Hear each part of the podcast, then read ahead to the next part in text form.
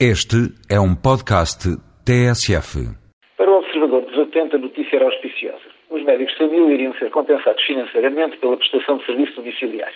Habituados às realidades subjacentes a anúncios de tal teor e cientes de quando as mal é qualquer santo desconfia, os portugueses não pareceram ficar particularmente impressionados. Isto ver entrar pela porta dentro o médico, desde logo acolitado pela dona da casa de frasco de álcool e toalha de urina e punho, é a imagem que associamos às pupilas do Sr. Reitor e não ao nosso modernaço estilo de vida.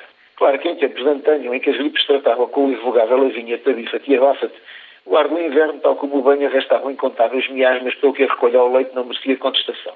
Hoje, confiantes no antibiótico, na tecnologia faiscante e no pirilampo do INEM, arrasta-se o avô para a urgência do hospital mais próximo, onde depois de levar com a fitinha azul ou verde, espera às seis horitas da praxe para ser visto o mais indiferenciado da equipa. Claro que eméritos pensadores da gestão em saúde têm exprimido as meninas na procura do método infalível para acabar com as falsas agências. Das taxas moderadoras ao puro e simples encerramento, muitas foram as terapêuticas preconizadas, todas elas embatendo na impenitente teimosia dos autóctonos que insistem em ser tratados. Aparentemente, alguém, talvez um médico, será lembrado agora que a viagem de ambulância não é sucedânea para a por todos ansiada visitar a Disneylandia e pretende substituí-la pelo conceito com provas dadas de fazer Ismael à montanha quando não é viável ser esta a deslocar-se. Retirar das urgências a doença aguda, não emergente, é o primeiro e óbvio passo para qualquer reforma das ditas. Mas tal como lá para não deixaria de notar, só é possível se quem está ou se imagina doente conseguir em tempo útil ver-se cara a cara com o médico.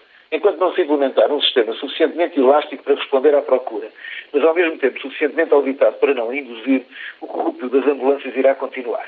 Como irá continuar a transmissão das infecções respiratórias nas salas de espera e os erros de diagnóstico fruto da exaustão e da rotina. A evolução do bilhete de autocarro para os 30 euros agora anunciados será uma medida acertada se acaso vier a ser implementada com o caráter de universalidade e simplicidade exigíveis para, de facto, ser uma medida e não um simples bike no telejornal das nove. É que deve ser da idade, mas já estamos todos de pé atrás com medidas experimentais ou destinadas a um pequeno e selecionado número de privilegiados sem real impacto na vivência coletiva. Como diria o outro, a ver vamos.